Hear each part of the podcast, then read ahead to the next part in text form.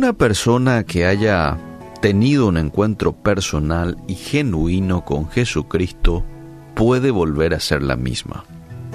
Pero, ¿por qué muchas veces, a pesar que hemos tenido encuentros genuinos con Dios, seguimos practicando ciertos hábitos que lejos de bendecirnos, nos humillan y nos alejan poco a poco de Dios?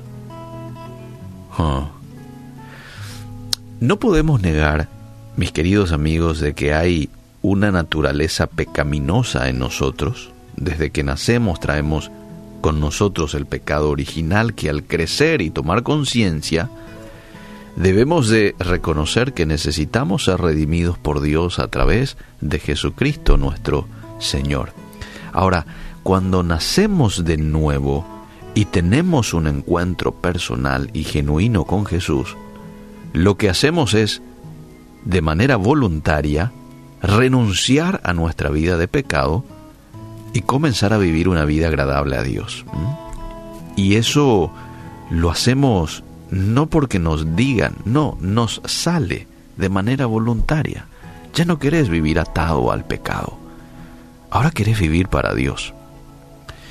Si bien es cierto, mientras estemos en este mundo vamos a ser tentados, orientados y seducidos a pecar, no significa que ahora vivamos para satisfacer nuestra sed de pecado, sino que ahora vivimos para negarnos a nosotros mismos y comenzar a hacer lo que Dios a través de su palabra nos indica.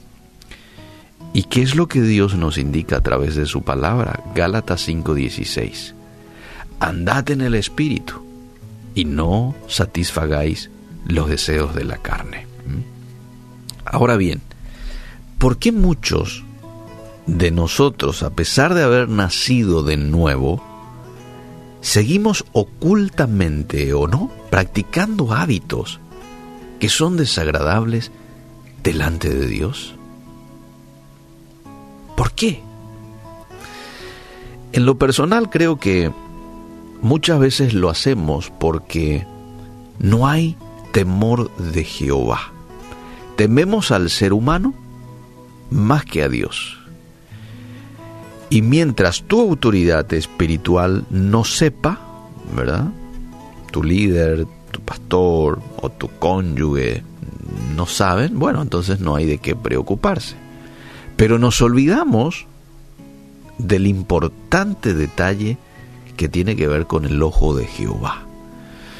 La Biblia dice en Proverbios 15:3 que los ojos de Jehová están en todo lugar, mirando a los malos y a los buenos. El mayor error que un cristiano puede cometer es comenzar a vivir para la gente, para el ojo humano, y olvidarse del ojo de Dios que todo lo ve. Cuando nosotros comenzamos a vivir para el ojo humano, seguramente vamos a tener nuestra recompensa humana en algún momento. La falsa admiración que la gente te tendrá por ser íntegro delante de sus ojos. Pero, ¿qué pasó con la recompensa de Dios? ¿Mm? La Biblia dice en Mateo 6.1, guardaos de hacer vuestra justicia delante de los hombres para ser vistos de ellos. De otra manera no tendréis recompensa de vuestro Padre que está en los cielos. Cuando ustedes den limosna, no hagas tocar trompeta delante de ti como hacen los hipócritas en las sinagogas y en las calles, para que sean alabados por los hombres. De cierto, les digo que ya tienen su recompensa. ¿Mm? Sin embargo, el texto nos orienta a que cuando hagamos algún bien, lo hagamos en secreto, teniendo en cuenta que Dios, que ve en lo secreto, bueno, si Él lo cree conveniente, te va a recompensar en público. Y habla esto en el contexto del dar, en el contexto del ayuno, en el contexto de la oración. Y podríamos, ¿por qué no?, decir también que se da en un contexto de buenas obras, ¿no? Porque el dar definitivamente entra dentro del contexto buenas obras. Hoy quiero invitarte a dejar de vivir para el ojo humano y comenzar a vivir para el ojo que todo lo ve, ¿sí? en cualquier lugar, en cualquier punto del mundo, el ojo de Dios. Que Él al vernos se sienta satisfecho de nuestro caminar. No permitas que el pecado oculto para la gente, pero visible para Dios, te robe autoridad y las bendiciones que Dios tiene para ti. Hay un pasaje en el libro de los Salmos en donde el rey David habla de que mis pensamientos, la meditación de mi corazón, sean gratos ante ti.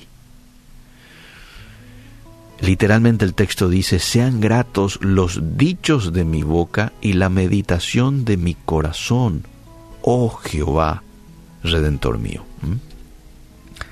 Él era consciente de que Dios estaba observando lo que salía de su boca, pero aún estaba observando lo que estaba en su mente. Y él dice, que te sean gratos, Señor, la meditación de mi corazón. Que esta sea nuestra oración hoy y estemos conscientes de que en realidad vivimos no para el ojo humano, vivimos para el ojo que todo lo ve, el ojo de Dios. A Él es a quien debemos de agradarlo en todo tiempo. Vive para Dios y no para el ojo humano. Ayúdanos, Señor, a ser conscientes de que tú nos observas en todo momento. Ayúdanos a llevar vidas íntegras, vidas que te agraden a ti.